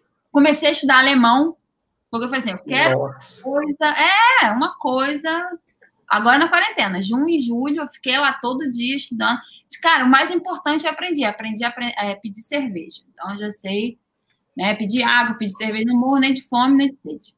Então, assim, uma coisa que eu não preciso, então eu queria fazer uma coisa por hobby, e isso veio porque eu comecei a assistir uns vídeos no YouTube sobre judeus, da origem dos judeus, a diferença dos tipos de judeus, sabe? Essas coisas que acontecem assim. Uhum. Aí você assistir é, filme né, e minissérie na Netflix em relação a isso. Aí, do nada, veio o alemão, né? Porque, enfim, também judeu, Segunda Guerra, aí você começa a estudar sobre alemã e tal. Aí eu falei, cara, eu vou fazer alemão. Aí eu comecei a estudar, eu parei, é, esse, esse, último mês eu parei, dois meses eu parei, mas eu pretendo voltar. Então, assim, era uma coisa que. É, acho que foi até o Sidney que falou, né, numa live, começar, ou foi o Zé, O é. Sidney que está fazendo é, é, francês, está terminando francês e quer fazer outra coisa agora, que eu não sei se é grego, alguma coisa do tipo. Não, o Sidney é fora de sério, cara, na boa. O Sidney, ele é, ele é muito nerd. é. E é o caderno, é o caderno referência, né? Sim, pô. Meu, meu, eu fiz mestrado com ele na nossa mesma turma. Então, quando às vezes eu faltava. Sorte uma... sua, eu não fiz o mestrado com ele, eu fiz antes de vocês. A xerox do caderno do Sidney, melhor impossível. Para quem perdeu a live do Sidney, Sidney ah, Martins está aqui também no canal. Então, vai lá e procura e vai ver o que, do que, que a gente está falando. E é. o Zé Marcos, que a, que a Manu chamou de Zé carinhosamente, também tem a live aqui no canal que também fala da, da história dele de vida aí, fala da, da carreira dele. Então, para quem perdeu a live, a gente está também disponível lá no YouTube, né? Aqui, no YouTube, e, e, em podcast. Então fica à vontade aí. Não é porque a gente está falando da pessoa, pô, mas não, eu perdi. Não, tá lá. Pega lá e vê. Verdade. Legal. Manu, a gente está chegando aí uma hora e vinte já de live, o papo vai fluindo rápido e a gente nem está tomando cerveja. Ou não. E, pois é. Então, eu tô aqui bebendo água e curtindo. É, isso aí, tamo aí, ó. E eu queria saber de você o seguinte: que recado que você tem que dar, tem para dar para gente, para a galera que está batalhando no mercado de trabalho e que você fala assim, cara, usa isso de lema porque isso aqui, esse lema foi um lema que me ajudou, ou uma passagem, ou uma orientação. É, Bom, eu acho que já falei aqui, mas é estar tá preparado para as oportunidades, não esperar começar, sei lá, trabalhar numa empresa que te exige o espanhol para você começar a fazer espanhol. Hoje em dia, você não precisa entrar no curso de língua, nem pagar para fazer um curso. Você tem o Duolingo, que é um aplicativo de graça, né? Você faz, estuda línguas. É, como a gente tem discutido aqui, né? Esteja preparado, nunca pare de estudar, de se inovar, de se entender também tecnicamente, onde você se sente mais feliz, mais confortável, porque as oportunidades vão aparecer. E também se valorizar, valorizar também é, o esforço que você faz, se dar valor a isso, é se dedicar àquilo que você quer, o caminho que você quer é, ter o apoio da família, ter o apoio dos amigos, não se isole, né? Fazer, assim, ah, não, só eu vou conseguir fazer. Sim, muita coisa depende só da gente, mas a gente tem que ter um apoio, é, o marido, a amiga, é, o pai, a mãe, né? Esteja cercado de pessoas que querem o seu bem, que, que querem te ver, né? Feliz, né? Sucesso, porque o sucesso é muito relativo, né? Às vezes sucesso para um é a mesma coisa sucesso para outro. Então, assim, o que, o que é para você sucesso? Seja bem sincero com você, né? Porque vai ver, eu estou aqui, mas a pessoa fala, nossa, ela, ela não está perto da família.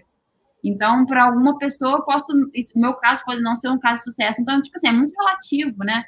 Então, assim, se foque em você, tente se conhecer, tente conhecer seus pontos fortes e também os fracos, né?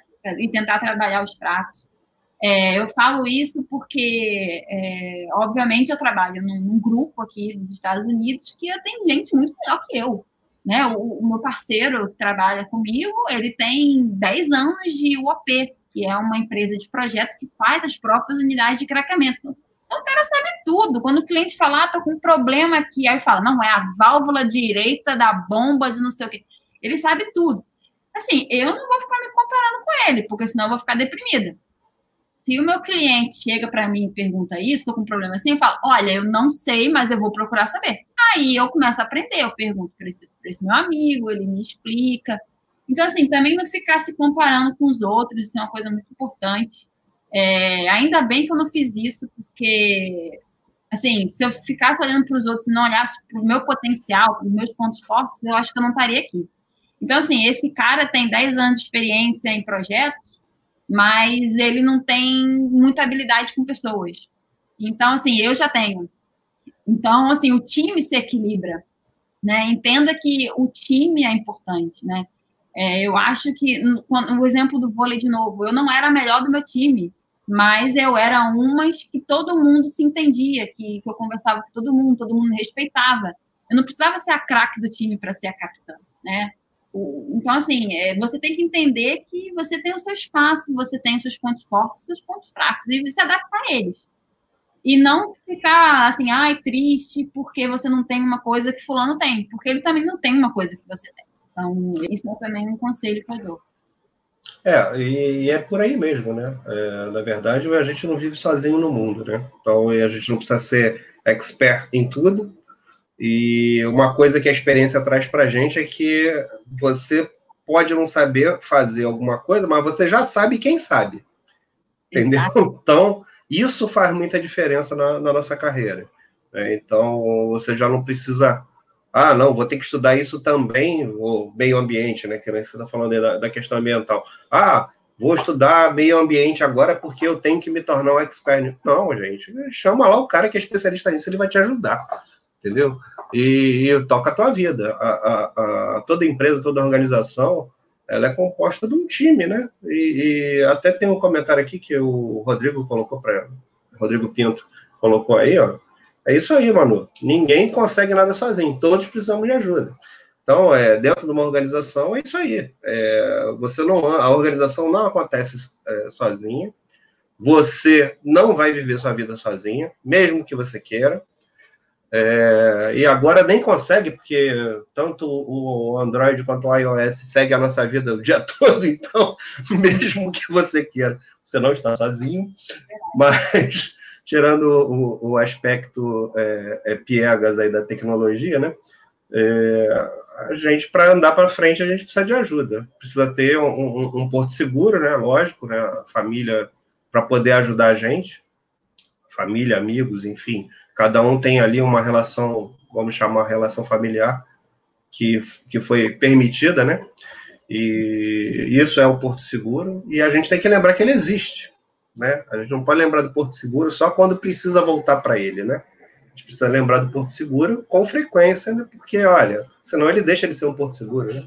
Verdade. Então não é só pedir ajuda, né? É, é, pedir ajuda, mas saber também, e aí, como é que você está aí? Tá tudo bem? Claro, é.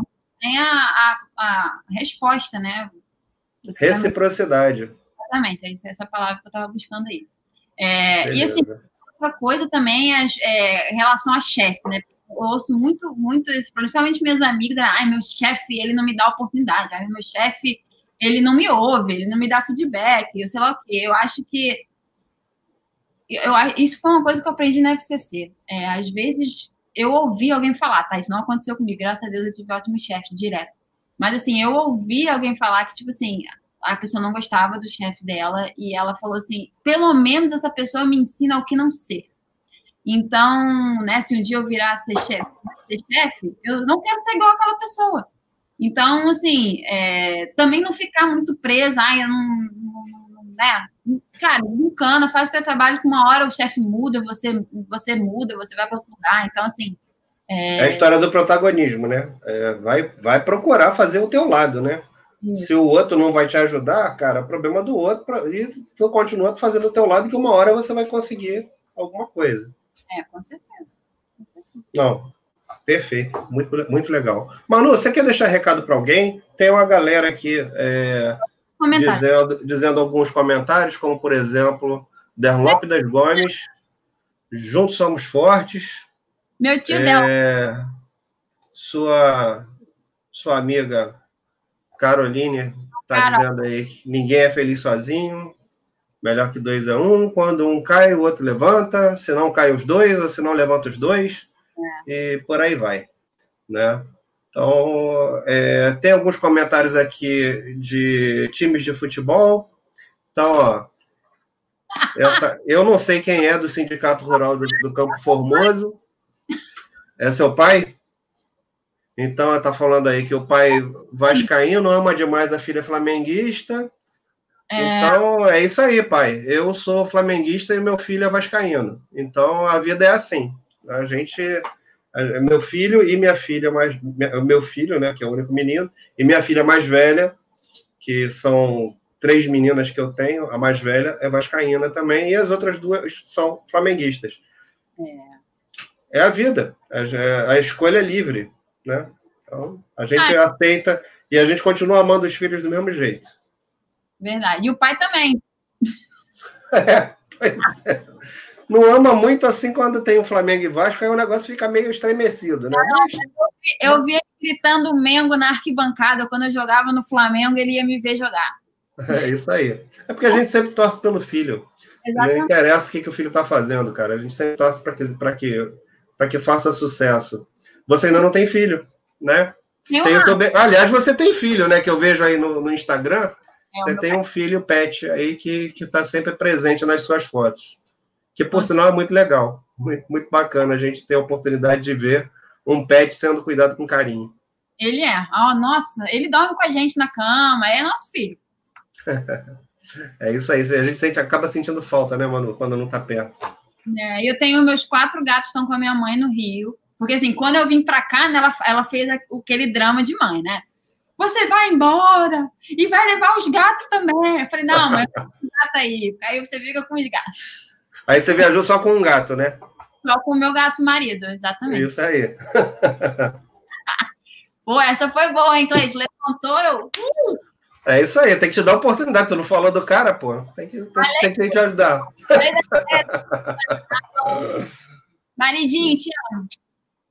É isso aí. E o maridinho da Manu, o Ricardo, vai participar de um programa aqui com a gente. A gente estava negociando aqui a, o passe antes de, de iniciar a live. Em breve teremos o prazer de estar com o Ricardo aqui falando para a gente também. Não no próximo programa, mas no próximo programa aí para frente. Futuramente. Beleza, mano. Recado para alguém? Ah, eu não sei quem está aí, mas meu pai e a Carol estão com certeza. Então, eu queria agradecer também a minha família que estava aí, o meu tio Del que estava aí, meu tio Noia, ó, minha tia Vitorinha também. Ó, ver os vídeos lá do no estrangeiro. Aí a minha prima que eu falei que fez a nave aí, ó. ela que fez a arte do no estrangeiro. A Duda é minha cópia, né? Porque ela é mais nova, então ela é minha cópia. Ela é minha cópia também, minha irmã. É, que mais? Então, assim, queria.